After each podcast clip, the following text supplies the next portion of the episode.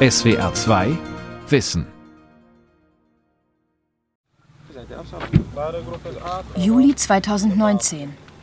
In einem kleinen Dorf in Burkina Faso in Westafrika hat sich eine Gruppe Männer neben Lehmhütten versammelt. Kinder spielen in der Nähe zwischen grünen Bäumen, die vereinzelt aus dem sandig-braunen Boden wachsen. Die Männer holen weiße Boxen aus einem PKW. Darin schwirren mehrere tausend Moskitos. Sie wurden im Labor genetisch verändert. In Zukunft sollen solch mutierte Insekten helfen, gefährliche Krankheiten wie Malaria, das Gelbfieber oder Zika-Virus zu besiegen. Die Männer lassen die Moskitos frei. Mücken aus dem Labor. Mit Gentechnik Infektionskrankheiten bekämpfen. Von Julia Beiswenger. Im Abendlicht leuchten die genveränderten Mücken in rötlicher und gelber Farbe. Damit wurden ihre Käfige zuvor besprüht. Die Forscher können so die Tiere wiedererkennen, wenn sie in den kommenden Tagen und Wochen die Moskitos einsammeln, mit Netzen und Insektensprays. Dr. Abdoulaye Jabate leitet das Projekt und berichtet darüber auf der Homepage von Target Malaria. Unsere Moskitos sind nicht gerade weit weggeflogen. Wir haben sie in der Nähe des Ortes gefunden, an dem wir sie freigelassen hatten, höchstens 200 Meter entfernt. Wir haben sie auch in Schwärmen gefunden, das ist ein normales Verhalten für die Männchen. Insgesamt haben wir über sieben Monate nach den Tieren gesucht, haben aber schon nach elf Tagen keine mehr gefunden. Alle Insekten waren Männchen. Ihre Mutation betraf die Fortpflanzung. Die Tiere waren unfruchtbar. Bei der Freilassung ging es noch nicht darum, bestimmte Gene zu verbreiten, sondern um erste Erfahrungen im Feld. Es ging uns in diesem Projekt vor allem darum, unsere Forschungsmethoden einzuüben. Es war das erste Mal, dass in Afrika genmanipulierte Insekten ausgesetzt wurden. Das Projekt in Burkina Faso gehört zu Target Malaria, einem Programm, an dem seit über zehn Jahren weltweit Wissenschaftlerinnen und Wissenschaftler arbeiten, vor allem in Großbritannien, den USA, Italien und Afrika. Rund 100 Millionen Dollar sind bisher in die Forschung geflossen. Das meiste Geld kommt von der Bill und Melinda Gates Stiftung, ein kleinerer Teil von der Stiftung Open Philanthropy. Ziel des Programmes ist es, dass genmanipulierte Insekten Nachkommen zeugen, die unfruchtbar sind. So soll es weniger Mücken geben, die Malaria übertragen. An der Krankheit sterben jedes Jahr über eine halbe Million Menschen. 2021 waren es über 600.000. Grund für den Anstieg der Todesopfer war vor allem die Unterbrechung von Malaria-Projekten, weil stattdessen Corona-Maßnahmen finanziert wurden, so Fachleute der Weltgesundheitsorganisation. Besonders Kinder unter fünf Jahren sind betroffen, erzählt die Biologin Dr. Samantha O'Loughlin. Jede Minute stirbt ein Kind an Malaria. Es ist also ein sehr großes Problem in Afrika, das viel Leid erzeugt. Es sterben nicht nur Leute, Menschen haben durch die Krankheit auch starke ökonomische Folgen zu tragen. Weltweit gibt es mehrere tausend Moskitoarten. Über 800 leben in Afrika. Doch nur etwa vier übertragen Malaria. Es sind Anopheles-Mücken. Nur sie wollen die Wissenschaftler mit Hilfe der Gentechnik bekämpfen. Samantha O'Loughlin hat lange Zeit das Genom der Moskitos erforscht – Sie arbeitet am Imperial College in London und hält für Target Malaria Kontakt zu Unterstützern des Projektes, leistet Überzeugungsarbeit. Also es ist wichtig, mit Leuten zu sprechen, die vor Ort Entscheidungen treffen, damit sie unser Projekt unterstützen. Also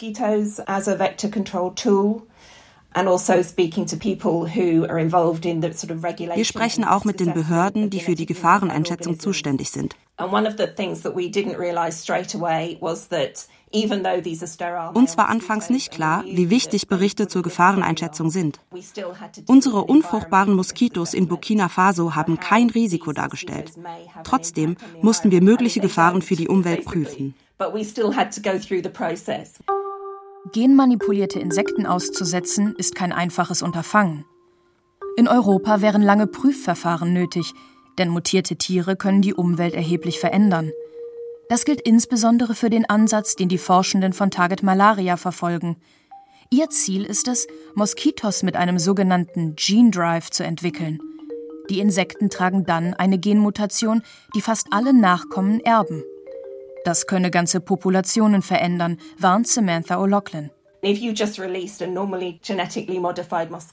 Wenn man normalerweise genmanipulierte Mücken aussetzt, sind die wilden Tiere deutlich in der Überzahl, sodass die Mutation schnell ausstirbt. Wenn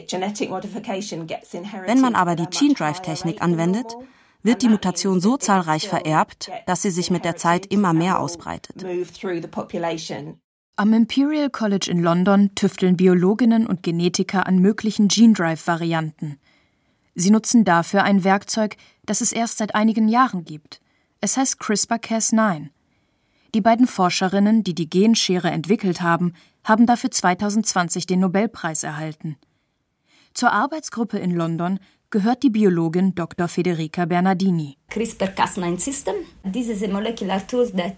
CRISPR-Cas9 ist geradezu revolutionär. Die Methode ermöglicht es, das Genom eines Organismus sehr präzise zu zerschneiden. Zum Beispiel das Genom einer Mücke. CRISPR-Cas9 arbeitet wie eine mikroskopische Schere. Genauso wie Menschen erben auch Mücken ein Chromosomenpaar von der Mutter und eines vom Vater. Paart sich nun ein wilder Moskito mit einem genmutierten Artgenossen, wird die Genschere aktiv. Sie zerschneidet im Embryo die Chromosomen des wilden Elternteils und kopiert an die zerstörte Stelle die Genmutation. Auf diese Weise ist es für den Embryo so, als hätten beide Eltern die Mutation gehabt. Die Chance, dass die nächste Generation das mutierte Gen in sich trägt, liegt da nicht bei 50 Prozent wie normalerweise, sondern ist manchmal höher als 99 Prozent. Je nachdem, wie gut die Genschere funktioniert hat. Die Londoner Arbeitsgruppe von Target Malaria sucht fortwährend neue DNA-Sequenzen, die sie den Insekten einpflanzt. Die Tiere werden in London im sogenannten Insektarium gezüchtet. Es ist besonders gesichert. Denn Mücken mit einem Gene Drive dürfen nicht entweichen, aus Sicherheitsgründen.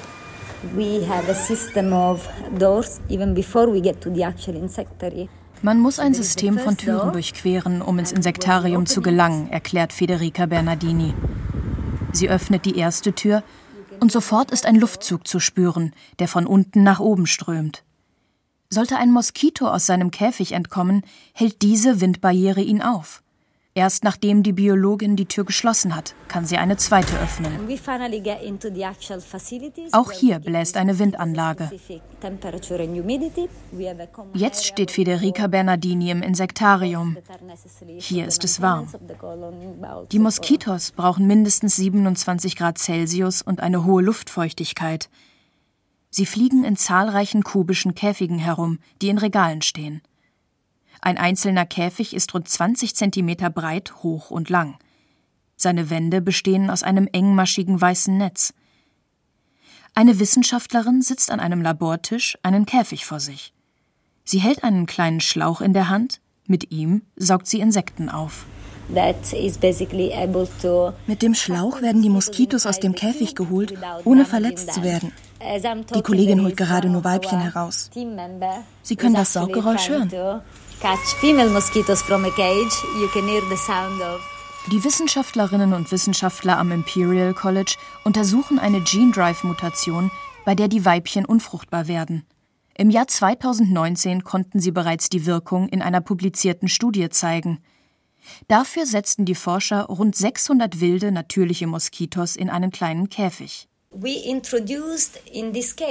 Wir haben dann noch einige Moskitos dazugegeben, die eine Gene Drive Mutation hatten, mit der die weiblichen Nachkommen unfruchtbar werden. Wir haben den Käfig regelmäßig überprüft und konnten beobachten, dass sich die Genmutation tatsächlich rasant ausgebreitet hat. Nach nur sieben Generationen brach die Population zusammen. In einem zweiten Käfig war das nach elf Generationen der Fall. Ein Moskito hat eine Lebensdauer von einigen Wochen. Die Population brach also nach einigen Monaten zusammen. Ein Erfolg für die Wissenschaft. Doch lässt sich das Ergebnis auf ein natürliches Umfeld übertragen? Um das herauszufinden, wiederholten die Forscherinnen und Forscher von Target Malaria den Versuch in Italien, in deutlich größeren Gehegen. Mit der Grundfläche kleiner Zimmer und einem natürlichen Tag-Nacht-Rhythmus von Licht, Temperatur und Luftfeuchtigkeit sollten die Käfige eine natürliche Umwelt simulieren. Wieder brachten die Biologen wilde Moskitos mit genmanipulierten Insekten zusammen. Innerhalb eines Jahres sind auch diese Populationen zusammengebrochen. Das ist bemerkenswert. Besonders, weil die Moskitos während der Zeit keine Resistenzen gegen die Gene Drive-Mutation entwickelt haben. Die Moskitos hatten es also nicht geschafft, sich gegen den Gene Drive durch eigene Anpassung zu wehren. Für manche Beobachter ist das beunruhigend. Gene Drive sei gefährlich, fürchten sie. Zu den kritischen Stimmen gehört die Biologin Dr. Margret Engelhardt. Am Bundesamt für Naturschutz ist sie für die Zulassung gentechnisch veränderter Organismen zuständig. Bislang waren das nur Pflanzen. Gene Drive ist ein Paradigmenwechsel. Bisher war es immer ein Ziel, dass wenn ich eine transgene Pflanze auf dem Acker habe, dass wir versucht haben, dass sie sich nicht ausbreitet. Das ist aber bei der Diskussion um der gentechnischen Veränderung von Wildpopulationen was ganz anderes, denn hier ist das, das Ziel, eine gentechnische Veränderung dauerhaft zu etablieren und wir reden auch von ganz anderen Räumen. Bei dem Gene Drive besteht durchaus die Möglichkeit, dass die sich weltweit ausbreiten. Tatsächlich weiß keiner, wie sich eine Gene Drive-Mutation dauerhaft in der Umwelt verhält. Möglich ist, dass sich die Genschere, die ja jedes Mal mitvererbt wird, über die Zeit verändert und unbekannte neue Mutationen hervorruft, betont die Molekulargenetikerin Dr. Ricarda Steinbrecher. Wenn es falsch schneidet, dann wissen wir natürlich nicht, was da passiert. Es kann alles Mögliche sein. Wenn wir zum Beispiel über Insekten sprechen, dann haben sie auf einmal eine neue Lieblingsspeise. Oder auf einmal werden sie selbst zur Lieblingsspeise von etwas anderem. Das sind solche Riesenbereiche, in die man da einfach reinschauen muss, um zu verstehen, wie unübersehbar das Ganze ist. Möglicherweise springt die Mutation auf verwandte Arten über, sodass sich plötzlich eine Spezies verändert, die man eigentlich schützen wollte.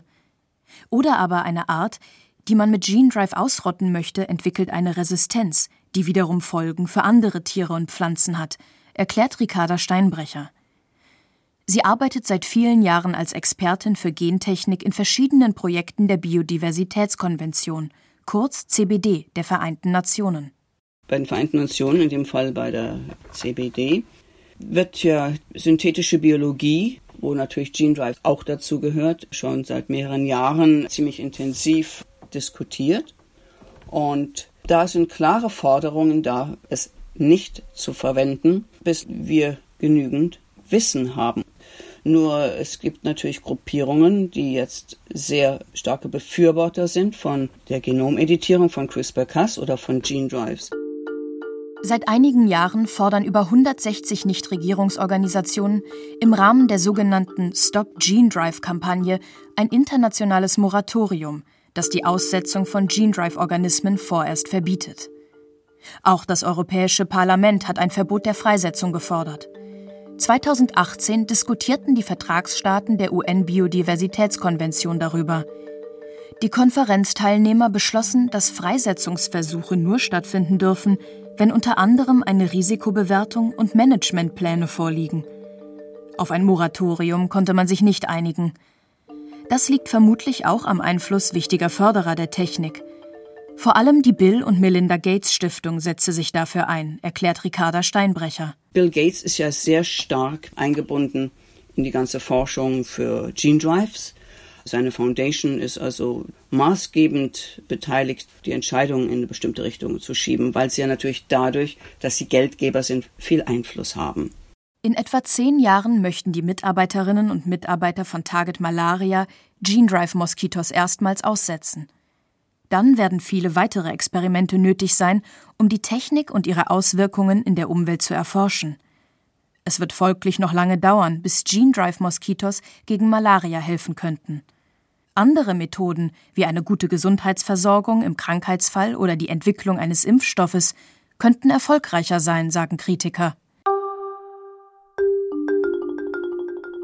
Im Grunde braucht man keine Gene Drive-Verfahren, um Insekten zu bekämpfen, sagen unter anderem Mitarbeiter des britischen Unternehmens Oxitec.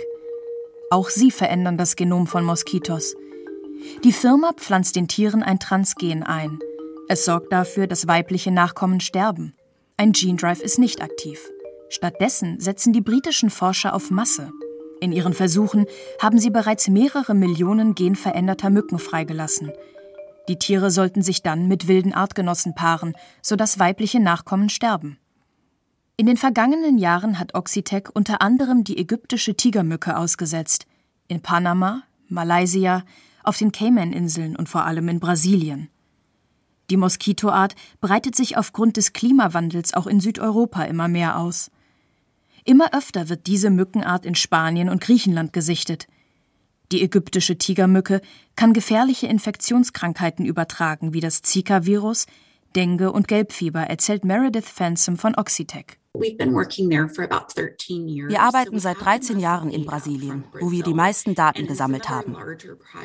In unseren Versuchen konnten wir zeigen, dass die lokale Population der ägyptischen Tigermücke durch unsere genmanipulierten Moskitos innerhalb von nur zwölf Wochen um 95 Prozent zurückgegangen ist. Der lokale Rückgang dauert etwa ein bis zwei Jahre. Dann müssten erneut genmanipulierte Insekten ausgebracht werden, denn mit der Zeit dünnt sich ihr Anteil in der Natur aus. Unsere Technologie bleibt nicht in der Umwelt. Das ist ein Vorteil. Normalerweise will man eine Population nicht ausrotten, sondern nur unter Kontrolle halten. In Europa durfte das Unternehmen aus Sicherheitsgründen bislang trotzdem keine Moskitos aussetzen. Anders in den USA. 2021 ließ die Firma 5 Millionen genmanipulierte männliche Embryonen der asiatischen Tigermücke in Florida frei. Wir haben die befruchteten Moskitoeier in kleinen Wasserboxen mit etwas Futter an verschiedenen Stellen der Florida Keys ausgesetzt. Wir wissen, dass die Männchen geschlüpft sind und sich normal im Feld ausgebreitet haben. Sie haben sich erfolgreich mit Weibchen gepaart und dabei offenbar keine weiblichen Nachkommen hervorgebracht.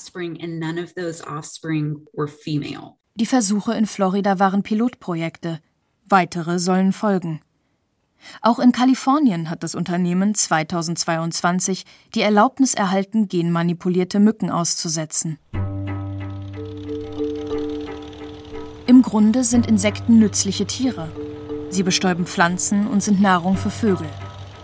Trotzdem sind manche Arten eine Plage für die Landwirtschaft, weil sie ganze Ernten wegfressen können. Land- und Viehwirte hatten deshalb schon vor langer Zeit die Idee, Insekten zu züchten und unfruchtbar zu machen, um auf diese Weise Agrarschädlinge zu bekämpfen.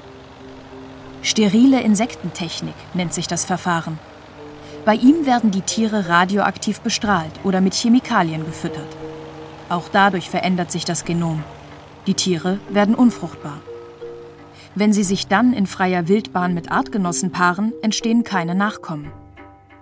Die sterile Insektentechnik hat seit langem bei der Mittelmeerfruchtfliege großen Erfolg. Doch funktioniert das traditionelle Verfahren nur bei einzelnen Tierarten. Forscher setzen darum auch zur Schädlingsbekämpfung auf die moderne Gentechnik. Ähnlich wie im Kampf gegen Moskitos. In Göttingen arbeitet Ernst Wimmer, Professor für Biologie an der Universität Göttingen, an dem Genom von Kirschessigfliegen. Bei der Kirschessigfliege haben wir noch das ganz große Problem, dass die die Kirschen befällt oder die Trauben befällt kurz vor der Ernte. Das Insekt stammt ursprünglich aus Asien und ist erst vor einigen Jahren nach Europa und Nordamerika eingewandert. Die Fliege verursacht großen Schaden, mittlerweile auch in Deutschland. Die legt die Eier nicht ganz früh rein, sondern erst, wenn sie schon schön rot werden. Das heißt, wenn sie da nochmal spritzen müssten, zwei, drei Wochen vor der Ernte, da nochmal mit der Chemie drüber gehen, das ist nicht verantwortbar. Will auch kein Konsument haben. Also Insektizide sind wirklich ein Problem. Ernst Wimmer hält ein kleines Glasgefäß in der Hand. Darin ist eine gelbe Melasse. Sie dient als Futter für die Kirschessigfliegen, die in dem Glas herumschwirren. Sie sind klein, nur zwei bis vier Millimeter groß. Wenn man die Männchen sieht hier, die haben auf den Flügeln schwarze Spots hinten, ganz am Flügelende hinten. Das ist ein Männchen, das hat hinten so schwarze Spots hier auch. Das ist ein deutlicher Unterschied zu dieser normalen Obstfliege, die wir im Sommer hauptsächlich auch zu Hause haben. Ähnlich wie die Firma Oxitec suchen die Göttinger Wissenschaftler nach Transgenen, die helfen, eine Insektenpopulation zu bekämpfen. Die Forscher stellen ständig neue Fliegenstämme her – Dafür injiziert Ernst Wimmer den Embryonen Gensequenzen. Der Biologe nimmt einen Pinsel in die Hand und sammelt die Embryonen aus einem Fliegenglas. Sie sehen aus wie weißgelbe Eier, ein bis zwei Millimeter groß. Ernst Wimmer nimmt die befruchteten Eier vorsichtig mit einem Pinsel auf und legt sie nebeneinander auf ein Gläschen. In Reih und Glied kommen sie so unter das Mikroskop. Dann fokussiere ich auf diese Embryonen und was ich dann auch vorbereitet habe bereits, ist hier eine sogenannte Injektionsnadel. Diese Injektionsnadel wird vorne sehr, sehr fein. Und die ist jetzt gefüllt mit dem DNA-Material, das wir in die Fliege einbringen wollen. Das ist jetzt hier in dieser Kanüle innen drin. Hier können wir die Nadel steuern. Ernst Wimmer dreht an einem kleinen Rädchen. Damit kann er die Platte hin und her bewegen, auf denen die Embryonen liegen. Die Nadel bewegt sich nicht. Wir jagen die Embryonen in die Nadel. Wir bewegen den Tisch hin und her, sodass wir im Endeffekt den Hintern der Embryonen in die Nadel jagen. Und während ich dann reinfahre, drücke ich gleichzeitig nach unten das Pedal, weil ich dann Druck aufbaue, dass jetzt auch Flüssigkeit fließt. Also rein, wieder raus, weiter. Und das eben bis alle 50 Aufgereihten oder 100 Aufgereihten dann durchinjiziert sind. Nach der Injektion kommen die Embryonen zurück in ein Glas, um zu schlüpfen. Jede Fliege darf sich mit mehreren Wildtypen paaren. Wimmers Team untersucht dann ihre Nachkommen.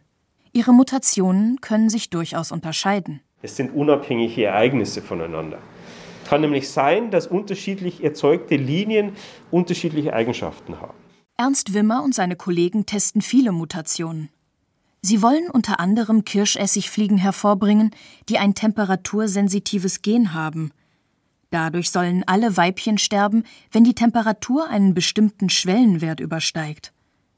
Noch ist das ein Projekt für die Zukunft, doch die Göttinger Wissenschaftler sind zuversichtlich, dass ihre Forschung schon bald Insekten herstellen kann, die sich zur Schädlingsbekämpfung eignen. Ob sie dann tatsächlich eines Tages auf den Feldern umherfliegen, bleibt abzuwarten. Innerhalb der EU unterliegen Organismen, die durch moderne Gentechnik entstanden sind, der EU-Freisetzungsrichtlinie. Sie verlangt vor einer Marktzulassung eine Umweltverträglichkeitsprüfung. Zulassungsverfahren dauern zwischen zwei und zehn Jahren. Bisher betrafen sie Pflanzen. Mit moderner Gentechnik veränderte Insekten wurden innerhalb der EU noch nicht ausgesetzt. In den USA ist die Politik weniger zurückhaltend im Umgang mit gentechnisch veränderten Organismen. Ein besonderes Beispiel dafür ist das Projekt Insect Allies, zu Deutsch Insekten als Verbündete. Die Leitung hat die DARPA, eine Forschungsbehörde des Verteidigungsministeriums der USA. Bei Insect Allies werden Insekten zu Transportmitteln. Sie bringen genmanipulierte Viren von einer Ackerpflanze zur anderen. Die Viren können die Pflanzen verändern, mitunter sogar im Genom. Laut DARPA ist es das Ziel, dass die Pflanzen dadurch robuster werden gegenüber Dürre, Kälte oder Überschwemmungen.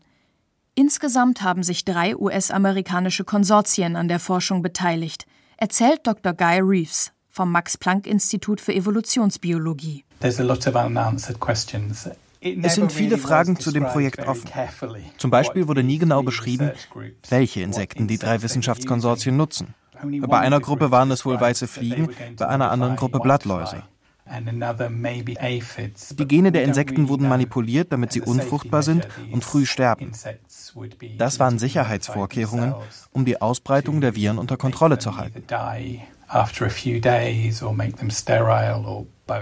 Im Jahr 2018 veröffentlichte Guy Reeves mit Kollegen, unter anderem von der Universität Freiburg, in der renommierten Fachzeitschrift Science einen Artikel, der sich mit dem Insect Allies Programm auseinandersetzt.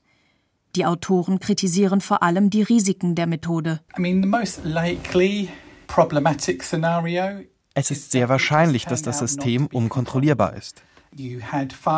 Wenn man Insekten und Viren einsetzt, um Pflanzen zu verändern, also wissen die Landwirte auf dem Feld nie genau, welche Pflanze modifiziert wurde. Es kann Landwirte geben, die ihre Pflanzen durch Viren auf dem Feld verändern und gleichzeitig die Pflanzen des Nachbarn. Das würde die Produktion und den Verkauf von Nahrungsmitteln erheblich stören. Ähnlich argumentiert Dr. Bernd Giese vom Institut für Sicherheits- und Risikowissenschaften der Universität für Bodenkultur in Wien in einer Studie, die er mit Kollegen 2022 publiziert hat. Die Viren infizieren die Pflanzen, aber Pflanzen sind ja auch von anderen Viren befallen. Und dann kann es natürlich dazu kommen, dass die dort eine Superinfektion haben. Dann kann es dazu kommen, dass die genetisches Material austauschen. Tatsächlich fand die Forschung zu Insect Allies nur in Gewächshäusern statt, offenbar an Maispflanzen. Im freien Feld wurden die Tiere nicht ausgesetzt. Was genau bei den Experimenten herauskam, ist unbekannt. Es gab keine entsprechende Publikation, wie es sonst üblich ist. Guy Reeves ist froh darüber. Normally Normalerweise würde ich sagen, es ist ein Problem, wenn Wissenschaftler ihre Ergebnisse nicht veröffentlichen. Aber in diesem Fall ist das anders. Wenn die Forscher eine Anleitung publiziert hätten, die beschreibt, wie man Insekten und Viren einsetzen kann, um Maispflanzen zu verändern, wäre ich sehr besorgt gewesen. Auch eine akademische Zeitschrift sollte einen solchen Artikel gar nicht veröffentlichen. Insekten, die Viren übertragen, sind potenziell in der Lage, großen Schaden anzurichten. In falschen Händen könnten sie sogar ganze Ernten vernichten. Gerade bei Mais wäre das verheerend, da Millionen Menschen von der Pflanze leben. Deshalb warnt Bernd Giese vor diesem Ansatz. Wenn es technisch gelingt, die Viren in zum Beispiel den Blattläusen unentdeckt auszubringen, dann haben Sie natürlich ein Mittel an der Hand, mit dem Sie ohne Aufsehen die Volkswirtschaft eines Landes nachhaltig stören können. Guy Reeves und seine Kollegen hatten in ihrer Publikation auf dieses Problem aufmerksam gemacht. Wir betonen in unserer Publikation, dass wir alle besorgt sein sollten, weil ein solches Programm wie Insect Allies ohne weitere Erklärung aufgefasst werden könnte als ein Programm, das Interesse an biologischen Waffen wecken könnte. Wir haben sicher nicht gesagt, dass die Wissenschaftler an der Entwicklung von biologischen Waffen beteiligt waren. Das wäre absolut illegal. Die DARPA als Forschungsinstitut des US-Verteidigungsministeriums fördert viele Projekte zur Gentechnik, auch zur Gene Drive-Forschung, wie sie Target Malaria verfolgt. Die Beteiligung der DARPA an einem Forschungsprojekt bedeutet darum nicht, dass die Wissenschaft militärischen Zwecken dient. Trotzdem ist bei Gentechnik Vorsicht geboten, sagen viele Experten. Natürlich sei es denkbar, dass Insekten, die durch gezielte Editierung des Genoms entstehen, eines Tages helfen, Malaria oder andere Krankheiten zu bekämpfen. Möglicherweise fliegen in einigen Jahren genveränderte Insekten selbst auf europäischen Feldern, um Agrarschädlingen beizukommen. Andererseits geht von genmanipulierten Tieren eine Gefahr für das Ökosystem aus. Niemand weiß genau, welche Folgen die Mutationen im Einzelnen auf die Umwelt haben – in den falschen Händen sind genmanipulierte Insekten sogar gefährlich. Es bleibt darum eine gesellschaftliche Aufgabe, die Forschung an gentechnisch veränderten Tieren aufmerksam zu beobachten. SWR 2 Wissen. Mücken aus dem Labor. Mit Gentechnik Infektionskrankheiten bekämpfen. Von Julia Beiswenger. Sprecherin Annemarie Lux. Redaktion Sonja Striegel. Regie Günter Maurer. Das SWR Podcast Festival. Hallo, hier ist Ralf Kaspari vom SWR2 Wissen Podcast. Am 14. Januar 2023 bin ich live beim SWR Podcast Festival und spreche mit dem Lehrer Bob Blume, auf Social Media bekannt als Netzlehrer, über Schule und Bildung. Ich frage ihn, was ist eigentlich der Sinn vom Lernen und wie kann man Schule endlich besser machen? Kommt nach Mannheim, seid dabei bei unserem Live-Podcast von SWR2 Wissen. Beim SWR Podcast Festival vom 12. bis 14. Januar 2023 in Mannheim. Tickets gibt es auf swr.de-podcast Festival. SWR 2 Kultur neu entdecken. SWR 2 Wissen Manuskripte und weiterführende Informationen zu unserem Podcast und den einzelnen Folgen gibt es unter swr2wissen.de.